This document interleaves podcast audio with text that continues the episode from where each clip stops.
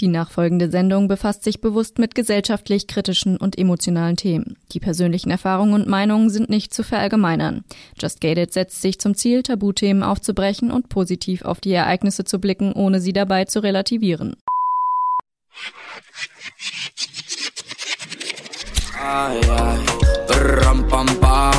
Just Gated. Der Podcast mit Shannon Gede.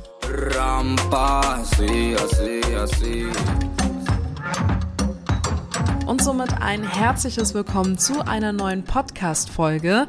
Diese Woche mit dem lieben Ole zusammen. Ole und ich, wir kennen uns schon mehrere Jahre, deshalb war es für mich auch nochmal eine ganz andere Erfahrung, eine Podcast-Folge mit jemandem auch aufzunehmen, den ich auch persönlich kenne, dessen Geschichte ich aber gar nicht kenne und ähm, jetzt kennenlernen durfte. Oles Papa war alkoholsüchtig und ist bereits in den jungen Jahren von Ole verstorben. Und darüber sprechen wir heute. Wir haben in unserem Faktencheck auch alles zusammengetragen, was ihr zum Thema Alkoholsucht wissen müsst und vor allen Dingen auch zu Präventionsarbeiten in Deutschland. Und ich würde sagen, ich lasse euch direkt in die Folge rein. Eine kleine Triggerwarnung gibt es an dieser Stelle. Wir sprechen nämlich über den Verlust eines Elternteils, über den Tod. Und ich würde sagen, mit diesem Hinweis lasse ich euch in die Folge rein. Wann hast du dich denn das erste Mal so richtig mit dem Thema Alkoholsucht und Alkohol auseinandergesetzt? Mm, gute Frage. Ähm, ich glaube, das ist so ein schleichender Prozess gewesen, dass man da schon äh, als Kind oder als heranwachsender Jugendlicher schon von den Eltern und so weiter schon darüber äh, aufgeklärt wurde, also vor allem halt dann von meiner Mutter, als es so langsam anfing mit meinem Vater und wirklich auseinandergesetzt, puh, würde ich so sagen, um das 18. Lebensjahr rum, also ungefähr um den Tod meines Vaters und das richtige Bewusstsein kam aber erst danach. Also danach äh, würde ich auch behaupten, hatte ich erst die, die Reife auch über Sucht nachzudenken und das anders zu erfassen als, naja, ist halt eine Sucht. Hm. Warum war es denn deiner Mama vielleicht auch ein großes Anliegen, dich da gut aufzuklären? Weil du schon meintest, ihr hattet da Gespräche geführt. Meine Mutter hat immer mich eigentlich, also meine Mutter lügt mich nicht an und deswegen, wenn ich natürlich gefragt habe, warum jetzt mein Vater im Krankenhaus ist oder dies oder das, ähm, dann hat sie mich nicht angelogen, sondern hat mir das auch einfach erzählt, dass das halt so ist. Also deswegen Aufklärung, auch jegliche Aufklärung, also alle Fragen, die ich hatte, wurden mir von meiner Mutter beantwortet, weil sie mich einfach nicht anlügen wollte und weil ich denke mal auch einfach mit der Wahrheit am besten, ja. Es halt, tut halt weh, manchmal sowas, also die Wahrheit zu hören, aber ist, glaube ich, mal das, das Beste, was du machen kannst mit dem Kind. Wann hast du denn so für dich das erste Mal dann aber auch realisiert, dass dein Papa alkoholsüchtig war? Oh, das muss so ungefähr mit 14 gewesen sein, 14, 15. Ähm, als dann auch die ersten Entzüge kamen. Also als er dann wirklich äh, in, in, in Behandlung gegangen ist. Und da war das dann, ja, da war das dann halt einfach greifbar, weil vorher hatte er ja schon natürlich getrunken und sowas, aber da war das irgendwie, das war halt irgendwie so. Und in dem Moment, wo, wo es dann wirklich hieß, okay, das ist anscheinend so ein Problem, dass er sich ähm, in, eine, in eine Behandlung begibt, ähm, da war das dann das erste Mal so, okay, krass, das ist halt wirklich eine Sucht. Haben sich äh, deine Eltern kennengelernt, als er noch nicht getrunken hat? Oder war das so ein schleichender Prozess und ich weiß gar nicht, äh, dann, dann wurde es auf einmal irgendwie bewusster, dass es eine Sucht ist? Oder wie haben sich, wie hat sich das entwickelt? Ähm, also meine Eltern haben sich kennengelernt über den Sport. Mm, so wie ich das weiß, war mein Vater schon immer gut am Feiern. Also äh, durch, durch den Sport halt auch entsprechend bist du ja auch öfters in Mannschaftssportarten, äh, Weihnachtsfeiern und Vereinsfeiern und tralala. Ähm, war schon eigentlich immer, war eigentlich immer mit vorne dabei. Ähm, aber es war nie so schlimm. Und von daher fing das erst an, als meine Eltern sich getrennt haben. Da wurde es dann schlimmer, also hat er wirklich mehr getrunken, auch, auch tagsüber. Als dann mein Opa, also sein Vater, verstarb, wurde es nochmal schlimmer, weil da irgendwie so der, der herrschende Mann im Haus ähm, der immer noch irgendwie so einen Finger drauf hatte, dann verstorben ist. Und als dann auch noch seine Mutter verstorben ist, ähm, wurde es dann, das war dann quasi so der Todesstoß. So, dann ging es halt richtig. Also dann wurde es halt wirklich richtig zum Problem. Hab, habt ihr das offen zu Hause angesprochen? War das Thema? War das auch Thema mit ihm? Es war Thema mit meiner Mutter auf jeden Fall. Es war auch, also war auch Thema mit, mit ähm, meiner Familie so ein bisschen. Aber Thema mit ihm war es nie so ganz. Also in dem Moment, wo es auch wirklich schlimmer wurde, habe ich ihn auch weniger gesehen. Und dadurch waren auch die Zeiten, die wir zusammen hatten, war ich auch selten mit ihm alleine. Also und vor allem halt, du redest halt auch, denke ich mal, mit einem 14-Jährigen nicht so darüber, wie du halt mit einem Erwachsenen drüber redest. Und dann war das eher ein, ja, das, es wurde, also mein Vater hat es halt nicht angesprochen. Der hat jetzt nicht offen und ehrlich gesagt, so hier, Ole, hör mal zu, das und das ist die Problematik und äh, ja, von daher wurde, also es wurde schon, schon angesprochen, vor allem als er dann halt wirklich krank wurde, daheim halt mit meiner Mutter. Was war denn dein Papa so für ein Mensch? Gut am Feiern.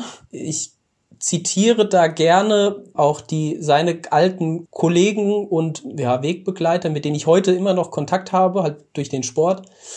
Ähm, die haben meinen Vater eigentlich immer als feinen Kerl beschrieben, mit dem man Spaß haben konnte. Und ich würde auch behaupten, so war mein Vater auch eingestellt. Er hat eigentlich immer das gemacht, was ihm Spaß gemacht hat. Und ähm, ja, das war halt quasi Wein, Weib, Gesang. Ähm, könnte man vielleicht auch so als sein Lebensmotto nehmen. Ähm, und er war aber auf jeden Fall ein Mensch, der sich aber auch sehr um mich gekümmert hat. Deswegen, wie er unter anderem war, ja, da war er halt eben so der, der lustige Kerl. Ähm, und äh, mit, bei mir war er eher ein, ja, ein, ein, also mein Vater hat mich wirklich geliebt. Das ähm, ist auch bis, bis heute, würde ich das auch, wenn da irgendjemand was anderes sagt, äh, würde ich das auch knallhart abstreiten, weil, also mein Vater hat mich wirklich äh, geliebt und hat dafür gesorgt, dass es mir gut geht und war da eher so der, der Schützende wirklich der, der, der schützende Vater.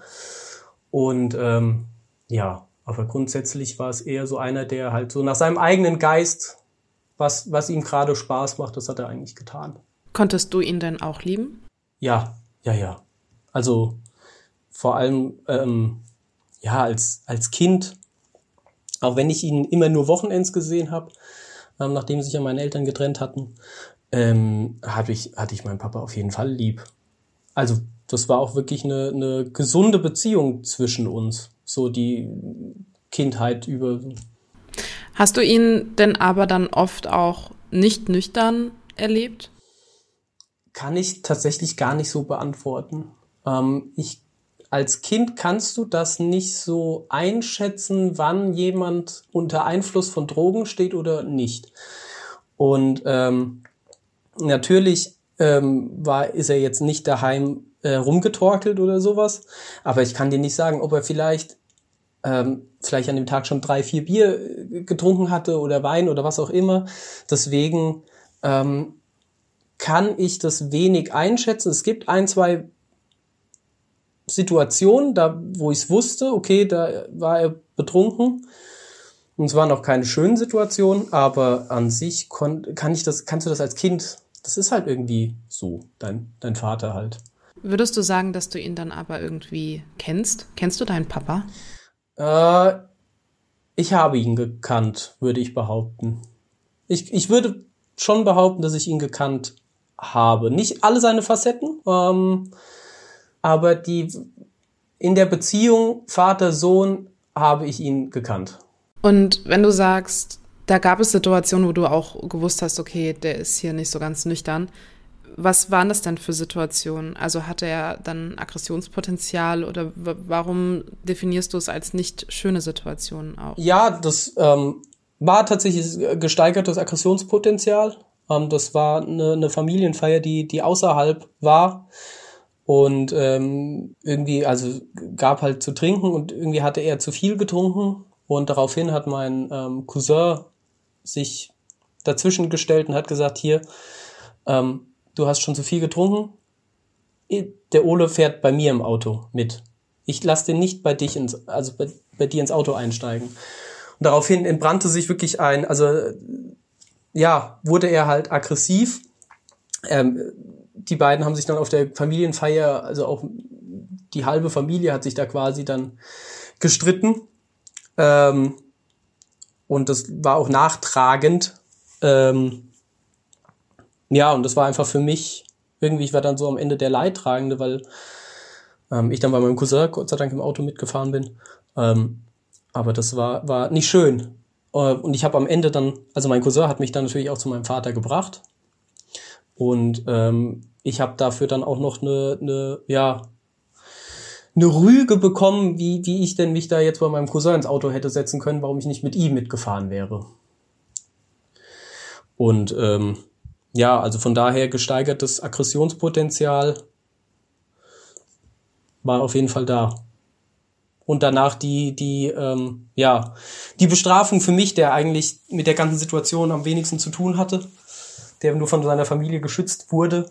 Ähm, und die Konsequenzen daraus, dass ich, wenn ich bei meinem Vater war, durfte ich nicht mehr zu meinem ähm, Cousin gehen. Obwohl der um die Ecke gewohnt hat. Und quasi mein, also zu der, zu meiner Kindheitszeit mein großer Bruder, bester Freund, was auch immer war, ähm, durfte ich nicht mehr hingehen.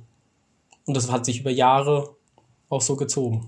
Wenn du selbst auch sagst, du warst so ein bisschen immer der, der so geschützt worden ist von der ganzen Situation, auch von der Familie, wie siehst du denn heute auch, dass zum Beispiel, und da gehe ich jetzt mal von deiner Mama aus, dass sie das am nichts stehen dann auch mitbekommen hat, wie er ja auch ist und wie sich die Alkoholsucht so entwickelt. Ähm, aber wie denkst du denn, hat sie denn die ganze Zeit auch wahrgenommen? Also wie geht's denn deiner Mama mit dem Ganzen? Weißt du das? Schwierig. Ähm, mit meiner Mutter habe ich da nie über ihre Gefühle geredet, großartig. Ähm, aber ich kann mir schon vorstellen, und da bin ich mir eigentlich relativ sicher, dass meine Mutter ähm, schon mit einem mulmigen Gefühl mich jedes Wochenende quasi weggegeben hat zu ihm. Ähm, sie wusste, dass mir nichts passieren wird, weil, wie gesagt, mein Vater hat mich geliebt. Also der hätte, der hätte kein, kein Haar gekrümmt oder dafür gesorgt, dass es mir immer gut geht. Aber ich denke mal schon, das ist ein, ein doofes Gefühl, dein Kind wegzugeben ähm, aber auf der anderen Seite war sie halt super fair. Das war von vornherein mit der Scheidung war das klar abgeklärt, dass ich einmal die Woche ähm, zu meinem Vater gehe und ähm, da wurde auch nichts dran gerüttelt. Also auch wenn ich selbst gesagt habe, ich habe keine Lust, ähm, hat meine Mutter gesagt, nee, Ole, das ist die Abmachung. Ähm, so ist es. Also von daher, die hat sich da wirklich bemüht auch, dass das fair ist und dass da auch kein kein Streit auf, auf meinem Rücken ausgebrochen, äh, ausgefochten wird. Hast du denn aber das Gefühl gehabt, dass er sich seiner Sucht bewusst war? Gegen Ende hin, ja. Also er hatte sich ja freiwillig in die ähm, in den ersten Entzug gegeben. Ich ähm, gehe schon davon aus, dass er also ja, ja, er war sich eigentlich bewusst, dass er süchtig ist. Wenn du sagst, den ersten Entzug, kannst du vielleicht irgendwie erzählen, wie das dann lief? Also der erste Entzug, dann folgt ein zweiter, ein dritter oder wie, wie lief das ab? Das lief so ab, dass er, also dass er in den ersten Entzug hier ging. Ähm, das war aber jetzt also kein, kein geschlossener. Er konnte halt auch quasi freiwillig gehen. Ähm, und den hat er dann auch irgendwann, glaube ich, abgebrochen. Also das sind wirklich nur noch so, ja, Fetzen, die du halt aus deiner Kindheit, das ist jetzt ja auch schon, ja, über zehn Jahre her. Ähm, aber er war dann, glaube ich, nochmal in einem Entzug und ähm, ja, und dann war es aber auch eigentlich schon zu spät. Dann war der Körper, hat dann schon so drunter gelitten, dass ja, das einfach zu spät war. Was meinst du denn damit? Also er wurde krank. Was, was für Auswirkungen hatte er denn durch die Alkoholsucht dann? Äh, Leberzirrhose und dadurch auch Nierenversagen, was dann am Ende hin sein, sein Tod war. Ähm, aber ja, das war wirklich Leberzirrhose, wie sie im Buche steht, heißt komplett gelbe Haut, komplett gelbe, ähm, gelbe Augen, Wassereinlagerungen im Körper. Ich habe ihn zu der Zeit dann ein, zwei Mal im Krankenhaus besucht und ja, da hast du dann halt schon gesehen, da war es dann wirklich da war es dann eigentlich schon, schon rum. Also hätte nur eine Spenderleber geholfen. Ähm, aber bis dahin kam es dann gar nicht mehr. Dann ging das eigentlich auch relativ fix. Der Faktencheck wird präsentiert von Little Big Dreams e.V. Der gemeinnützige Verein unterstützt ein Waisenheim in Kong Tum, Vietnam. Mehr Infos auch rund um eine persönliche Patenschaft findest du unter littlebigdreams.org. Wie zerstört Alkohol den Körper? Welche Folgen können sich bis hin zum Tod auswirken? Alkohol gelangt über die Blutbahn bis in die Organe und das Gewebe. Dort erhöht er das Risiko für verschiedene Erkrankungen. Dazu gehören unter anderem Krebserkrankungen, Herz-Kreislauf-Erkrankungen und Erkrankungen des Stoffwechsels und der Verdauung, wie zum Beispiel Gicht und Entzündungen der Magenschleimhaut, Bauchspeicheldrüse und der Leber. Hauptsächlich wird Alkohol in der Leber abgebaut, wenig überraschend wird sie bei Alkoholmissbrauch am meisten geschädigt. Weshalb ist das so? In der Leber sammelt sich das Fett vom Alkohol an, das beim Abbau entsteht. Dadurch vergrößert sich das Organ. Am Ende eines langfristigen Alkoholmissbrauchs ist sie zur geschwächten Fettleber geworden. Wird dann weiter Alkohol getrunken, kommt es in vielen Fällen zur Entwicklung einer alkoholischen Hepatitis. Das ist die Kombination aus Fettleber und Leberentzündung. Dadurch sterben Leberzellen ab und es erfolgt ein Umbau, der letztlich in eine Leberzirrhose oder in Leberkrebs enden kann. Und das kann sogar zum Tod führen. Als Folge von starkem Alkoholkonsum sind außerdem Herzmuskelentzündungen und Herzrhythmusstörungen bekannt. Das Gehirn hat mit diversen Folgen zu kämpfen. Langfristig können sogar Depressionen, Vergesslichkeit, eine gestörte Realitätswahrnehmung und Psychosen auftreten. Die Bauchspeicheldrüse kann sich dauerhaft entzünden, daraufhin kann es zu Verdauungsstörungen und schlimmstenfalls zu einem Verschluss des Darms oder Nieren- und Kreislaufversagen kommen. Die immer wiederkehrenden Entzündungen können auch zum Tod führen. Lange bekannt ist ein Zusammenhang zwischen regelmäßigem, über Jahre andauernden übermäßigen Konsum und verschiedenen Formen von Krebs, zum Beispiel an der Speiseröhre, im Rachenraum, im Magen, Enddarm oder der weiblichen Brust. Auch Entzündungen der Magenschleimhaut, also Gastritis, können als langfristige Folge auftreten. Analysen gehen jährlich von etwa 74.000 Todesfällen durch Alkoholkonsum allein oder bedingt durch den Konsum von Tabak und Alkohol aus. Der Just Gated Faktencheck. Magst du uns ein bisschen mitnehmen, wie man sich dann da fühlt, wenn man diese Auswirkungen auch sieht und da eigentlich total hilflos ist, weil man ja nichts machen kann. Die Situation ist jetzt so was geht einem da durch den Kopf? Da geht einem als Kind, glaube ich, Gott sei Dank relativ wenig durch den Kopf. Ähm, man muss, ich muss eigentlich froh sein, dass ich das als Kind alles mitgemacht habe und nicht jetzt im, im vollen Bewusstsein äh, und in, in diesem Erwachsenensein mit, mit Konsequenzen und sowas. Also ich hätte damals als Kind nicht gedacht, dass mein Vater verstirbt. So schnell. Also innerhalb der nächsten zwei Jahre oder sowas. Sondern ich habe halt gedacht, na gut, er ist halt krank, er ist halt im Krankenhaus und er kommt da schon wieder raus. So. Ja. Und von daher war es auch jedes Mal, mh, hm, waren auch die Besuche im Krankenhaus auch gar nicht so, ja, weiß ich nicht. Wenn du jetzt weißt, dass du dein, dein, dein Vater oder sowas äh, verlieren wirst, dann gehst du, glaube ich, anders als ins Krankenhaus als ich, der einfach hingegangen ist, okay, du besuchst jetzt deinen Papa, weil er im Krankenhaus liegt. Und ähm, ja, das war's. Also von daher hatte ich da, ich will nicht sagen, also ich will, Gottes Willen will ich nicht sagen, ich hatte Glück gehabt. Ähm, aber mich hat's, die kindliche Unschuld hat mich ein bisschen geschützt. Verspürt man aber heute irgendwie auch Wut gegenüber der Sucht? und gegenüber dem, dass er zum Beispiel auch so einen Entzug abbricht und ähm, das nicht geschafft hat, ist man irgendwie wütend? Enttäuscht. Also ich, es gibt heute immer noch viele Momente, ähm, wo ich im Stillen denke, was mein Vater wohl jetzt denken würde. Ähm, jetzt mit dem, also neuen Job, was wird mein Vater dazu sagen, dass ich jetzt diesen Job habe? ähm, da kommt dann eher Trauer auf.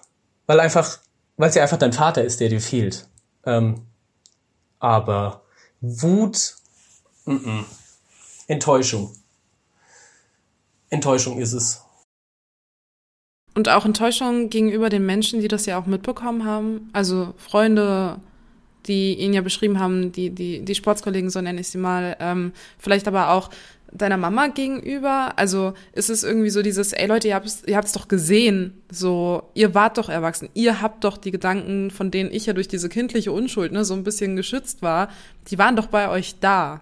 Nee, tatsächlich hege ich keinen Groll gegen keinen. Ähm, er hat sich da komplett selbst reinmanövriert und war dann auch zu dickköpfig, um sich helfen zu lassen. Es war ja nicht so, dass meine Familie, meine Mutter, äh, wir alle nicht versucht haben, ihm auch ähm, ja zu zeigen, dass es einen, anderen Weg geht, gibt. Ähm, ich denke mal auch, ich war auch ein Grund, warum er überhaupt einen Entzug gemacht hat. Ähm, weil auch die Ansage von meiner Mutter auch schon war, naja, du wirst einen Ole jetzt erstmal nicht mehr sehen, solange du halt voll alkoholisiert bist.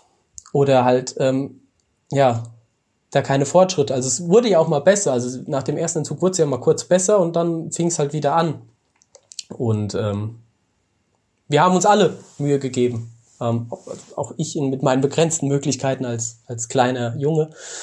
Ähm, aber da war, da war er selbst dran schuld. Also wenn, wenn man auf einen böse sein sollte, dann muss man auf ihn selbst böse sein. Aber wie gesagt, das ist kein, das ist keine Wut, das ist Enttäuschung.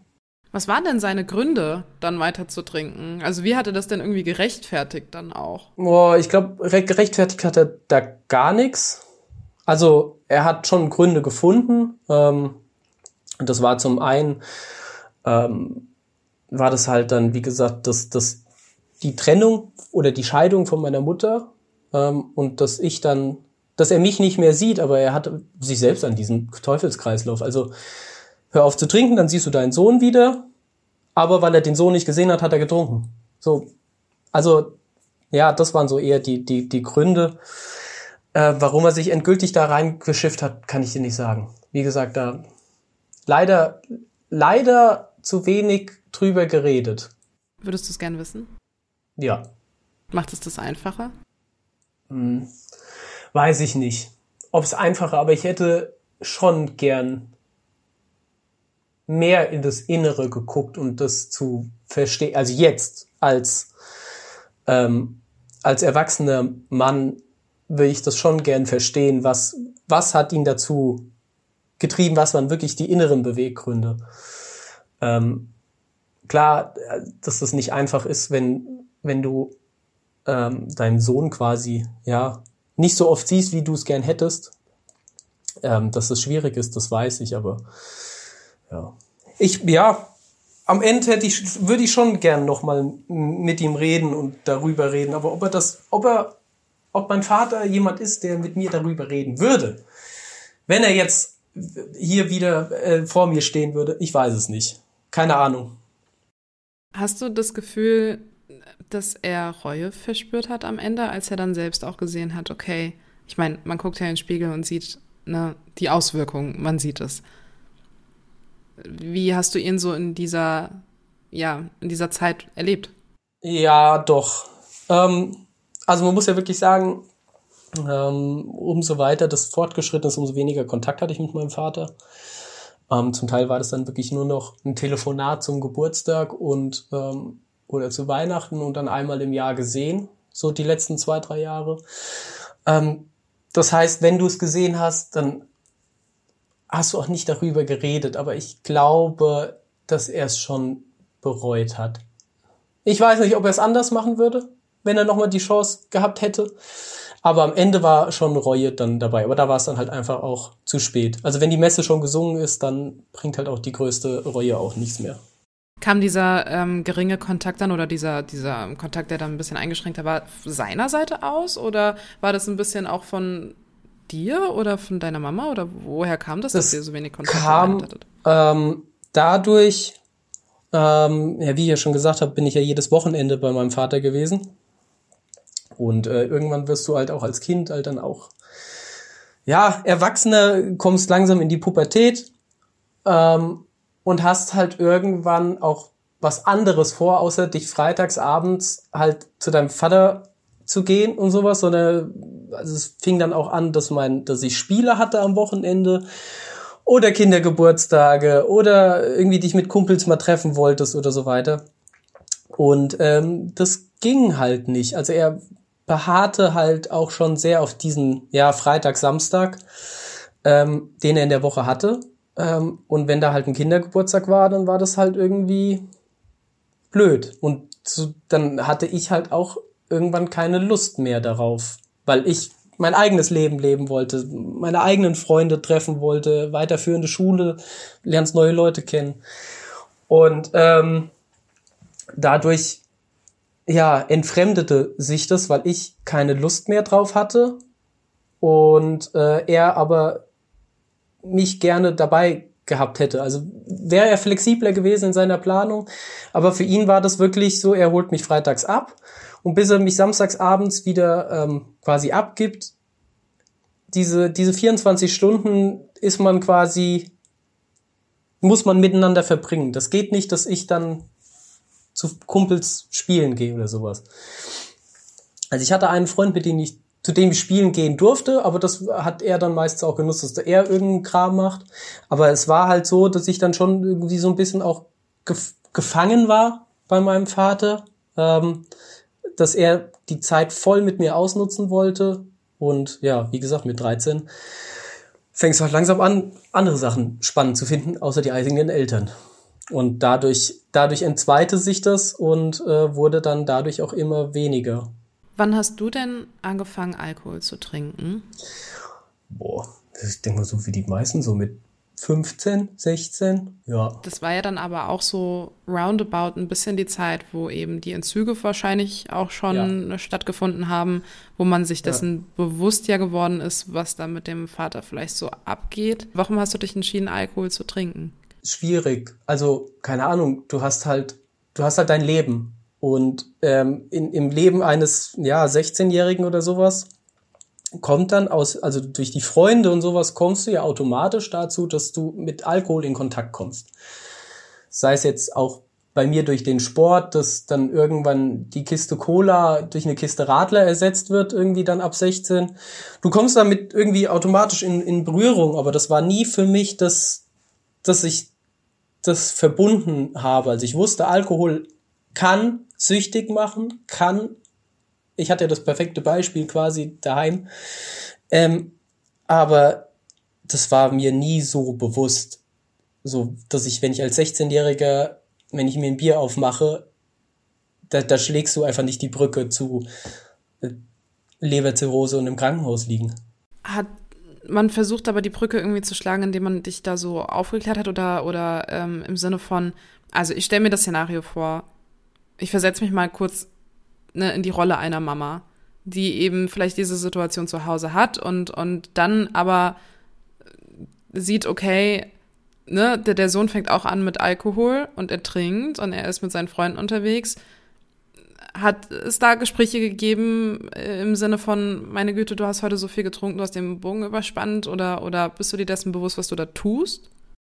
Die Gespräche gab es schon. Also ähm, ja, klar. Vor allem, also, ähm, die, die Gespräche gab es, aber meine Mutter hätte es jetzt mir niemals verboten.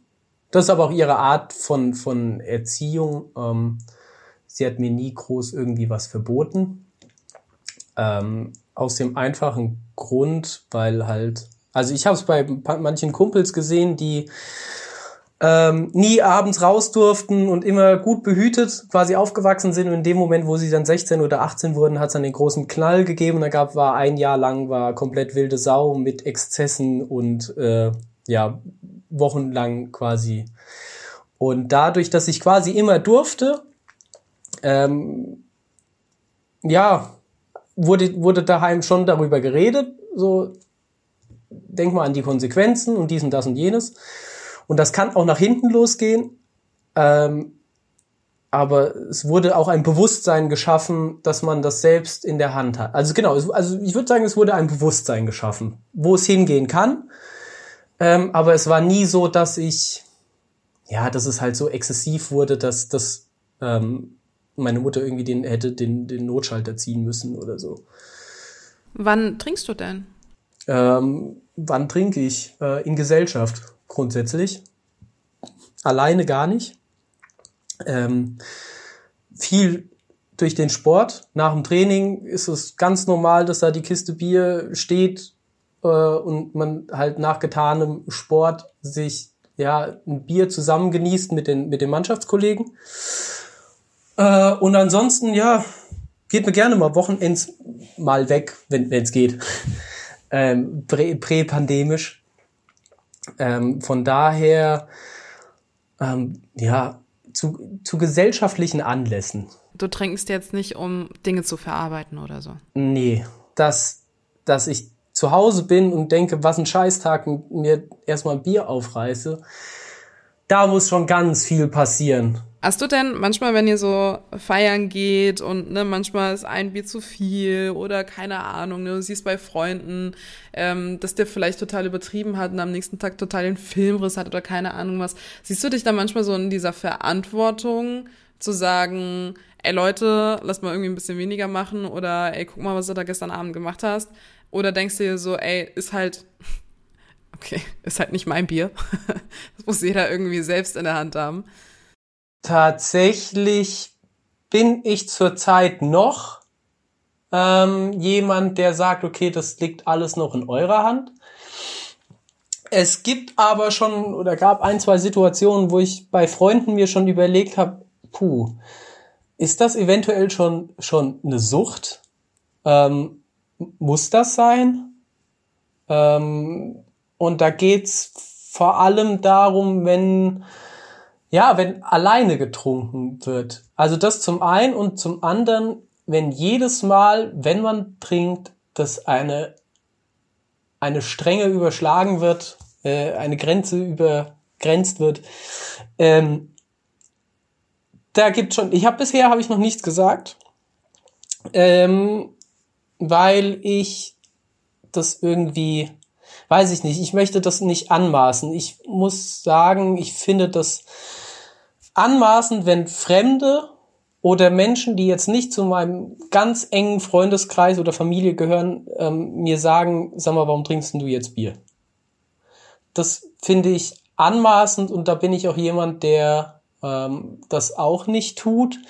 Ähm, jedoch werde ich oder bin ich der Meinung, dass ich bei engeren Freunden, wo es problematisch werden kann, auch was sagen werde. Aber zurzeit sehe ich, ich sehe Anzeichen, sagen wir es mal so. Ich sehe Anzeichen, oh, das könnte problematisch werden, aber wenn es problematisch wird, hoffe ich, dass ich rechtzeitig einschreiten kann. Was ja aber auch schwierig einzuschätzen ist, oder? Du sagst ja selbst irgendwie, dass man das von außen vielleicht gar nicht so wahrnimmt, wie betrunken der eine jetzt ist oder nicht. Hast du da Angst, und jetzt reden wir über viel Zukunftssachen, die vielleicht nie eintreten werden, ne? Aber hast du irgendwie Angst, dass du so denkst, oh fuck, hätte ich da vielleicht vorher mal was gesagt und jetzt ist halt die Sucht da und so eine Sucht irgendwie wieder wegzubekommen, ist ja nicht so easy going. Ähm, Machst du dir da irgendwie Gedanken drum? Ja, die Gedanken mache ich mir. Ähm, äh, sehe das aber, wie gesagt, noch als nicht zu ähm, schlimm. Aber ja, ich, ich sehe mich schon auch ein bisschen in der Verantwortung, weil ich die Scheiße durchgemacht habe. Ähm, und das nicht will, dass mir das mit Freunden auch passiert. Deswegen, wenn, wenn ich erkenne, dass es zu problematisch wird, ähm, werde ich dazwischen grätschen. Natürlich hat jeder seine eigene Gründe, warum er jetzt gerade Alkohol zu sich nimmt oder auch andere ähm, Mittel. Ähm, aber irgendwann, ja, finde ich mal so ein besorgter Fingerzeig unter vier Augen, einfach zu sagen, so, hey, ich weiß, wo das hinführen kann, sei dir einfach nur selbstbewusst. Ich finde, dass dieses, dieses Bewusstsein, warum trinke ich, ähm, das muss man schaffen, weil das hat's bei mir geschafft. Also heißt, du hast auch keine Angst bei dir selbst, dass du mal in eine Sucht fallen würdest, in eine Alkoholsucht. Sehr gering, sehr gering. Ähm, mittlerweile frage ich mich wirklich bei jedem alkoholischen Getränk, ähm, warum trinkst du gerade das? Ähm, und wenn ich die, wenn ich die Frage für mich beantworten kann mit aus Genuss oder weil es gerade gesellschaftlich irgendwie passt, ähm, dann, dann ist es auch fein für mich. Ansonsten, ähm, ja, nach einem scheiß Arbeitstag, klar, denkt man sich, oh geil, jetzt sich ein kaltes Bier äh, aufreißen und vielleicht einfach mal abschalten. Finde ich mittlerweile fast schon, schon problematisch, die Einstellung, weil, ja, weil, weil so kleine Sachen stapeln sich irgendwann. Und, und das sind äh, ja dann wahrscheinlich auch die Beweggründe gewesen, die vielleicht eben bei deinem Vater dazu geführt haben, ne? Voll, ja.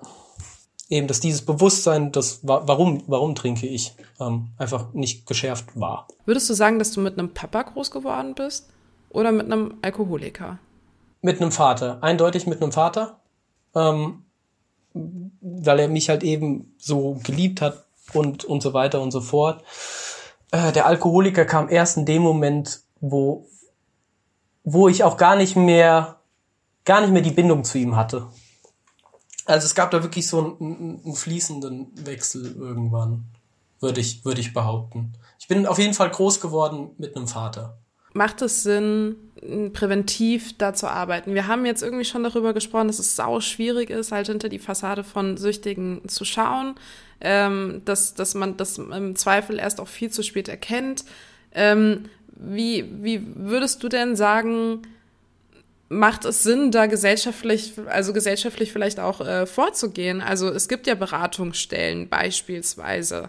Macht das alles so Sinn für dich? Würdest du sagen, ähm, man muss da ganz anders rangehen oder wie, wie stehst du dem so gegenüber? Ich, es, ist, es ist eine schwierige Sache. Ähm, ich meine, man hat damals in der Schule ähm, diese Alkoholpräventionsdinger gehabt wurde auch, ich wurde auch schon auf Festivals auch angesprochen. Da gibt's ja auch einige Organisationen, die sich dafür einsetzen. Aber in dem Moment, wo man sich mit dem Thema Alkohol, also so mit 16, 15, 16 rum, äh, manche auch früher, äh, anfängt zu beschäftigen, in dem Moment bist du auch offen für solche Beratungsstellen. Also ich weiß, dass wir damals, als es in der Schule hieß, okay, da kommt jetzt irgendwie, kommen da Leute und erzählen dir, dass Alkohol halt böse sein kann hast du dir halt gedacht, ja, das sollen sie doch erzählen. Ich weiß doch eh alles besser. Und ich denke mal, da sollte vielleicht früher ein Bewusstsein geschaffen werden. Mittlerweile sehe ich, dass meine, in meinem Freundeskreis auch viele gar keinen Alkohol trinken. Die, die auch früher Alkohol getrunken haben, trinken, trinken heute kaum noch welchen oder gar keinen mehr. Das ist aber so eine Entwicklung, ja, die kann eben vielleicht sogar schon zu spät sein. So, wenn du mit 25 erst dich darüber informiert, kann es halt sein, dass du die letzten zehn Jahre davor dir schon echt die Rübe weggesoffen hast. Und ähm, von daher finde ich, Beratung ist sehr gut, Aufklärung ist sehr gut. Sie sollte aber nicht sein, Alkohol ist böse, trinkt es nicht, weil alles, was verboten ist, will man als Jugendlicher auf jeden Fall machen. Sondern ich denke, da sollte einfach ein Bewusstsein geschaffen werden. Und das eventuell auch sogar schon früher, also Richtung Grundschulalter. Der Faktencheck wird präsentiert von Little Big Dreams e.V. Der gemeinnützige Verein unterstützt ein Waisenheim in Kong Tum, Vietnam. Mehr Infos auch rund um eine persönliche Patenschaft findest du unter littlebigdreams.org. Welche Hilfsprogramme gibt es für Alkoholsüchtige? Die erste Anlaufstelle für Menschen, die ihr Trinkverhalten ändern möchten, sind oft Zuchtberatungsstellen. Dort wird bei der Einordnung des Alkoholproblems und, wenn nötig, bei der Wahl geeigneter Therapieangebote geholfen. Sie vermitteln Entzugsbehandlungen, bereiten darauf vor und bieten ambulante Nachbehandlungen an. Außerdem wird auch bei der Suche nach Selbsthilfegruppen geholfen. Warum sind Selbsthilfegruppen so ein Ding? Es kann passieren, dass andere Freunde oder Familienangehörige die Entscheidung, weniger oder kein Alkohol mehr zu trinken, nicht unterstützen oder sogar in Frage stellen. Besonders dann, wenn sie selbst viel Alkohol trinken oder ein problematisches Trinkverhalten haben, kann ihnen das Verständnis fehlen. Wichtig ist für Betroffene dann der Kontakt zu Menschen, die die Entscheidung unterstützen oder selbst kein Alkohol trinken, zum Beispiel in einer Selbsthilfegruppe. Eine Selbsthilfegruppe in der Nähe findet man über folgende Hilfsprogramme. Die anonymen Alkoholiker, das Blaue Kreuz, Freundeskreise für Suchtkranke, die Guttempler, den Kreuzbund, die Deutsche Arbeitsgemeinschaft Selbsthilfegruppen e.V., die Verbraucherzentrale Bundesverband e.V. und auch bei der Nationalen Kontakt- und Informationsstelle zur Anregung und Unterstützung von Selbsthilfegruppen, kurz NACOS, kann online bundesweit nach einer passenden Selbsthilfeadresse gesucht werden. Die Website der Deutschen Hauptstelle für Suchtfragen e.V. bietet ebenfalls Unterstützung, eine passende Einrichtung zu finden. Der Just Gated Faktencheck.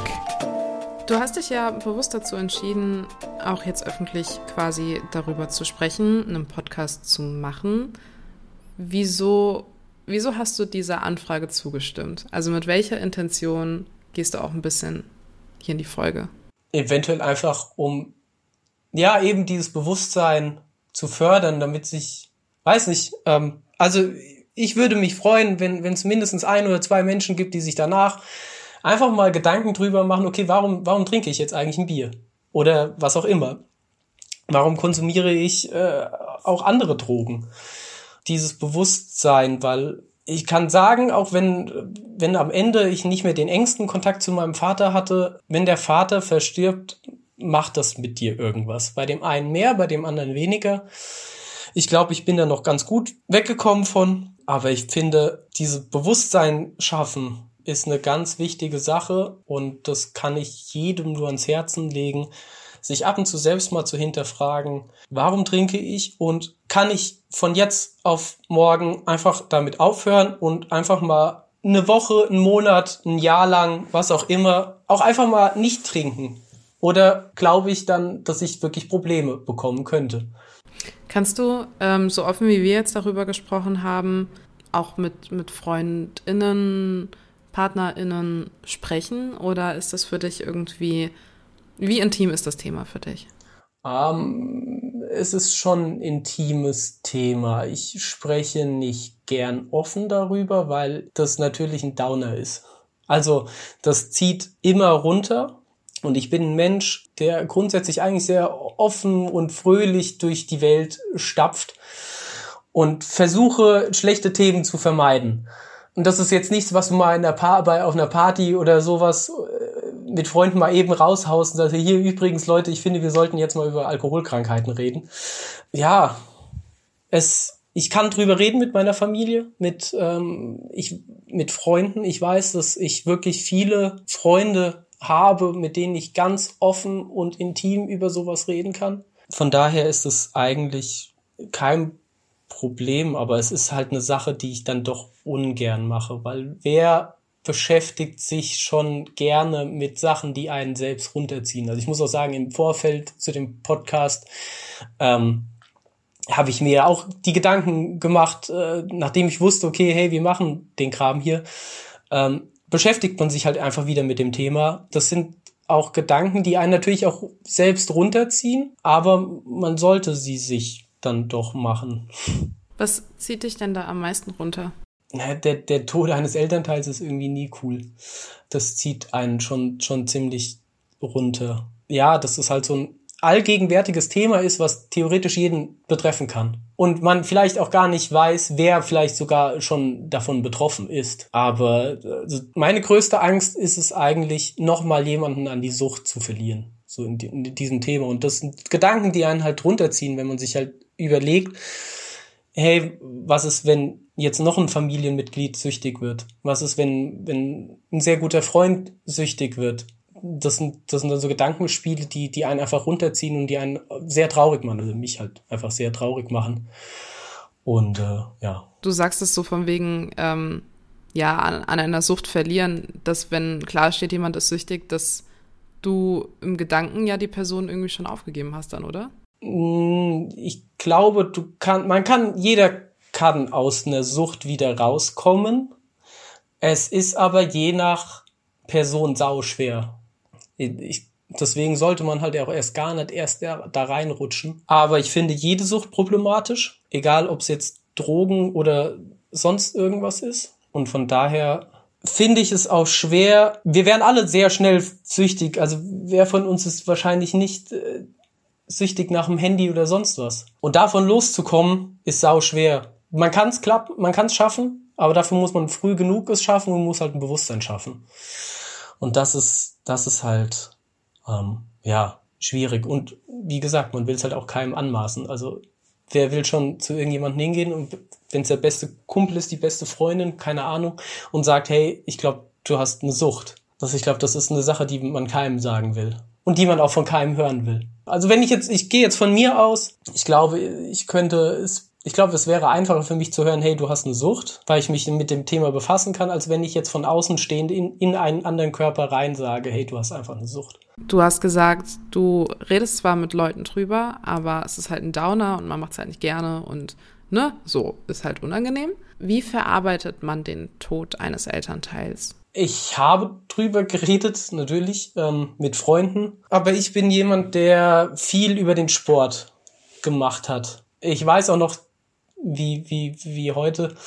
Ähm, in dem Moment, als, als ich erfahren habe oder als der Anruf von meiner Tante kam, die, die mir sagte, hey Ole, dein Vater ist verstorben, habe ich das erstmal so hingenommen. Ich habe das nicht ganz begriffen in dem Moment, aber ich habe dann auch einfach meine Trainingssachen gepackt, weil ich ganz, weil ich wusste, hey, ich habe Training und gehst jetzt halt erstmal ins Training und ja, und dann kannst du das auch sacken lassen. Also ich habe viel über äh, Ablenkung also ich habe mich viel abgelenkt äh, in der ersten Zeit mit, mit Freunden, die einfach vorbeigekommen sind. Wir sind, haben halt, weiß nicht, irgendwas gemacht, gequatscht oder sowas. Und ähm, halt wirklich über den Sport, der mir sehr geholfen hat und auch heute immer noch hilft bei, bei Problemen, dass ich da einfach Dampf ablassen kann, ähm, einfach den Kopf frei bekomme. Und ähm, ja, und dann suche ich mir oder habe mir damals auch ausgewählte Personen wirklich gesucht, mit denen ich darüber geredet habe und zwar auch, was in mir drin vorgeht. Ja. Was ist denn dann aber das Gute für dich an deiner Geschichte? Das Gute für mich an meiner Geschichte ist, dass ich ein Bewusstsein geschaffen habe, was Süchte oder Suchten angeht. Ich habe ein Bewusstsein geschaffen vor jedem Bier, was ich mir öffne. Ich habe mir aber auch ein Bewusstsein geschaffen, ähm, ja, dass, dass es schnell gehen kann und dass man eventuell jetzt in der Position steht. Das ist eine Position, die ich keinem wünsche, aber ich habe einfach die Position inne, dass ich sagen kann, hey, ich habe die Sache mitgemacht, ich weiß, wie das ist und ich will nicht, dass es mit dir auch so ist. Ich denke mal, das ist, hebt mich auf eine Position hoch, dass ich vielleicht eher das Recht habe, jemandem zu sagen, pass mal bitte auf dich auf oder ist es vielleicht auch glaubwürdiger macht oder sowas. Gibt es was, was du deinem Papa gerne sagen wollen würdest? Hättest du die Chance dazu? Weiß ich nicht. Kann ich dir nicht beantworten, was ich machen würde, wenn ich auf meinen Vater treffen würde.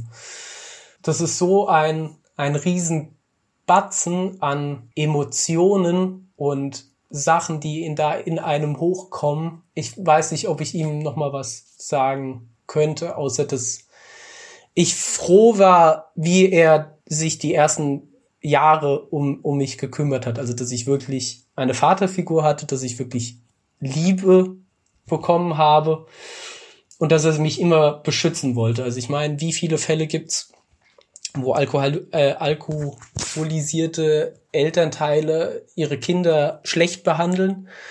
Und ich war einfach dankbar, dass ich es nicht wurde, dass ich wirklich gut behütet wurde. Ähm, trotz ja eben dieser Sucht. Das war unsere Podcast-Folge mit dem lieben Ole zusammen. Wenn ihr nichts verpassen möchtet, rund um die Inhalte der Podcast-Folge mit dem lieben Ole, solltet ihr uns über Instagram abonnieren. Da erfahrt ihr alles rund um eine Podcast-Folge mit deren Inhalten und da einfach justgated-official suchen und dann seid ihr schon bei uns auf der Seite. Ansonsten freue ich mich, wenn ihr auch nächste Woche wieder einschaltet und wünsche euch bis dahin alles Gute und bleibt gesund. Du kennst jemanden, dessen Geschichte zum Podcast passt oder möchtest selbst ein Teil von Just Gated werden? Dann schicke deine Anfrage an gaede.management at gmail.com. Das war Just Gated. Checkt die neueste Folge auch jeden Montagabend bei Yuka Radio. Alle Infos checkst du online. yukaradio.de. Yuka. Music for you. Yuka. Radio.